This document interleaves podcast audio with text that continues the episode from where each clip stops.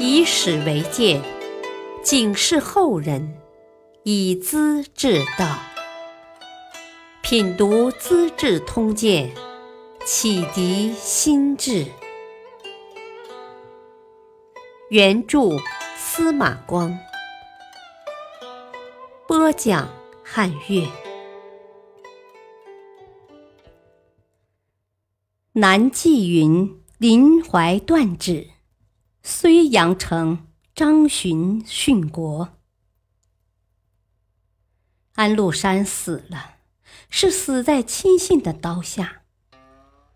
原来他的眼睛生了白内障，日渐失明，背上又长疽疮，疼痛难忍，性情也越发暴躁起来。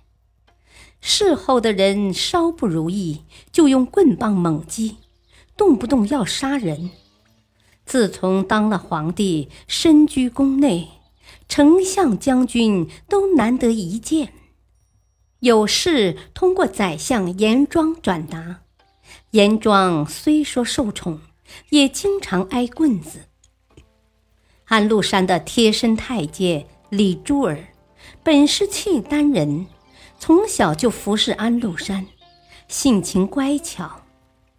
他原来并非阉人，安禄山竟亲自用刀子割掉这孩子的双卵，鲜血喷射几尺远，差点疼死了。安禄山再用火灰帮他敷上，几天几夜才醒转来，从此变成净身太监，受到宠幸，只因天天在一起。珠儿所受的鞭杖比一般人更多些，十分痛苦。安禄山有位宠妾段氏，生了个儿子叫安庆恩，很有可能取代晋王安庆绪做接班人。安庆绪心怀忧惧，不知如何是好。严庄看准当时形势，便对安庆绪说。啊，事情常有万不得已的时候，这样的时刻如果放过，会后悔莫及的。现在机会到了。安庆绪很激动，啊，老兄，如果有所行动，做兄弟的一定紧跟，啊，不负厚爱。严庄又找到李珠儿，提醒道。你前前后后挨的棍子记得清数目吗？如果不另打主意做一番大事情，恐怕死无葬身之地呀。李珠儿也庄严地表示愿意把性命豁出去。严庄和安庆绪是安禄山最亲近的人，常在殿外值班。当晚，两人手执兵器站在安禄山住房门外。珠儿持刀直入里屋，看安禄山躺着养神，一刀捅入他的大肚腹。士兵们吓得瘫软了，不敢动弹。安禄山摸索枕边的刀，早被珠儿拿走了。他一手抓住帐杆，叫道：“这一定是家贼干的！”想举手伸杆抵抗，却没有力气。这时肠子已经流出几斗，动弹不得，很快死了。严庄和安庆绪进来，在床下挖了一个坑，用毯子把尸体包紧，埋在坑里添上，不许工人声张。次日早晨，严庄对外宣传说安禄山病危。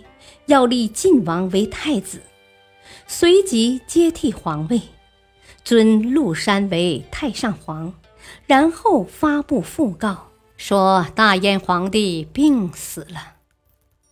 安庆绪是个糊涂虫，平时语无伦次，话也说不清楚。严庄叫他整天在后宫饮酒作乐，不要出面。安庆绪称他为大哥。请他主持政事，一场父子相残的宫廷政变完成了。这时，北方战事正紧，张巡已经离开雍丘，联合睢阳守将徐远，像钉子一样卡住这个重要城池。两人共有军队六千八百人，阻挡住城外尹子奇的十三万人马，日夜苦战，有时一天会战二十合，前后十六天没休息。生俘敌将六十几个，杀死敌军两万多人。徐远诚恳地对张巡说：“啊，我是个文弱书生，不懂军事。将军智勇兼备，百战百胜。啊，今后我为将军安排后勤，保证供给，您就为我指挥打击敌人吧。”城内的形势更稳定了。日子一天天过去，双方死伤惨重。张巡眼见孤城独守，情况严重，便向军士们说：“我受国家厚恩，死是本分。诸位捐躯草野，没有报酬和封赏，令我痛心呐。”战士们心里感动，个个激愤请战，将生死置之度外。凭着这种精神力量和殷子奇对抗，亦进亦退，僵持住了。张巡想射杀殷子奇，不知他在何处，便制成一些蒿草箭杆。敌兵捡到了，纷纷报告尹子奇：“啊，张巡的箭用完了。”尹子奇洋洋得意出来观看，张巡发现后，叫南霁云用长弓近射，正中他的左眼，这样尹子奇不得不暂时解围退走。原来徐远在城中存有粮食六万担，毫无能力的果王李据硬行逼他分出一半给濮阳和济阴。徐远不敢违拗，可粮食刚运走，济阴守将即叛变投敌了。睢阳城的粮食快要吃完，将士每人每天一盒米，掺杂茶纸和树皮，勉强维持。大量相继死亡，只剩一千六百人，而且许多士兵已是疾病交加，不能作战。张巡制造各种防御工具和敌人的云梯、钩车、木驴等机械进攻做殊死战斗，坚持一个月后，只剩六百多人了。张许二人分头上城，和士卒同时查指，敌军攻城往往靠得很近。张巡对他们小以大义，感召对方投诚。投诚过来，再为守城出力的共有两百多人。当时许书记驻谯郡，尚恒在彭城，贺兰季明驻临淮，都坐拥重兵，不遇救援。张巡叫南霁云率领骑士三十人。突出重围，向临淮告急，数万敌军迎头拦截，南将军左右开弓，杀开一条血路，阵亡了两名战士，才抵达临淮。贺兰进明想留住他，说：“啊，今日的睢阳城存亡已不可知啊，出兵又有何用？”纪云非常激动。睢阳没有失陷，也不会失陷。如果失陷了，马上轮到临淮。两个城池好像皮与毛，相依相存呢，怎能坐视不救呢？贺兰进明爱他英勇，摆酒设乐，接风洗尘。南霁云慷慨气下，哼。我来的时候，城里没有饭吃，一个多月了。我虽然饥饿，可想到睢阳的将士，这饭是不能下咽的。将军坐拥强兵，眼看睢阳陷落，不去救难分灾，是忠义之士的行为吗？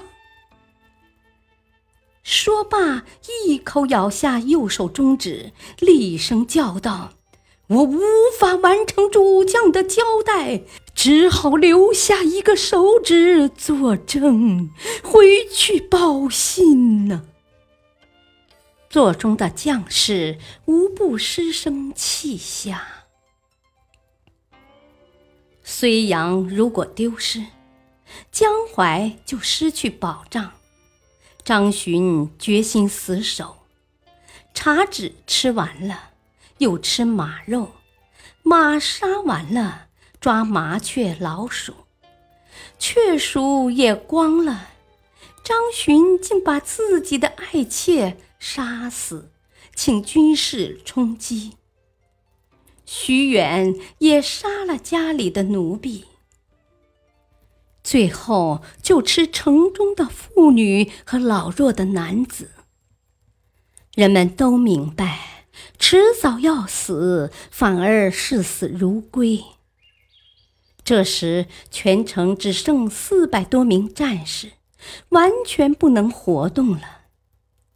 敌军见城里毫无动静，便爬上城头，占领了睢阳。张巡向西跪拜：“啊，臣已气穷力竭呀，不能保全城池，今生无法报国，死后变成厉鬼来杀贼吧。”他和徐远一起当了俘虏。尹子奇请张巡坐下，问他：“啊，听说将军每次临战，眼睛瞪得出血，牙齿咬碎，是为什么？”张巡答道：“呵呵，我只想吞掉逆贼。”但恨力量不够，心里愤怒啊！尹子奇用刀掘开他的口，果然只剩下三四颗牙齿了。尹子奇很尊重他，想保全他的性命，部下表示反对：“啊，张巡是为唐朝守节的人呢，不会为我们所用的。”他积得人心，留下就是后患呐。于是尹子奇将张巡和他的部将南霁云、雷万春等三十六人一起杀害了。张巡临死，神色自如，表现了高度的英雄气概。徐远被送往洛阳。走到偃师，恰逢安庆绪退往河北，把关押着的唐朝大将哥舒翰、程千里等三十余人全部屠杀。半路碰到徐远，也将他杀害了。南宋时，文天祥被元兵关在地牢里，写了一篇有名的正气歌，其中写道。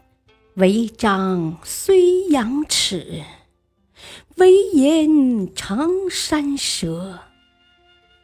说的是张巡死守睢阳，牙齿碎裂；颜杲卿痛骂安禄山，割掉舌头，都是成人取义的崇高榜样，是中华民族的脊梁骨。感谢收听，下期播讲广平王收复长安，唐肃宗处理降臣。敬请收听，再会。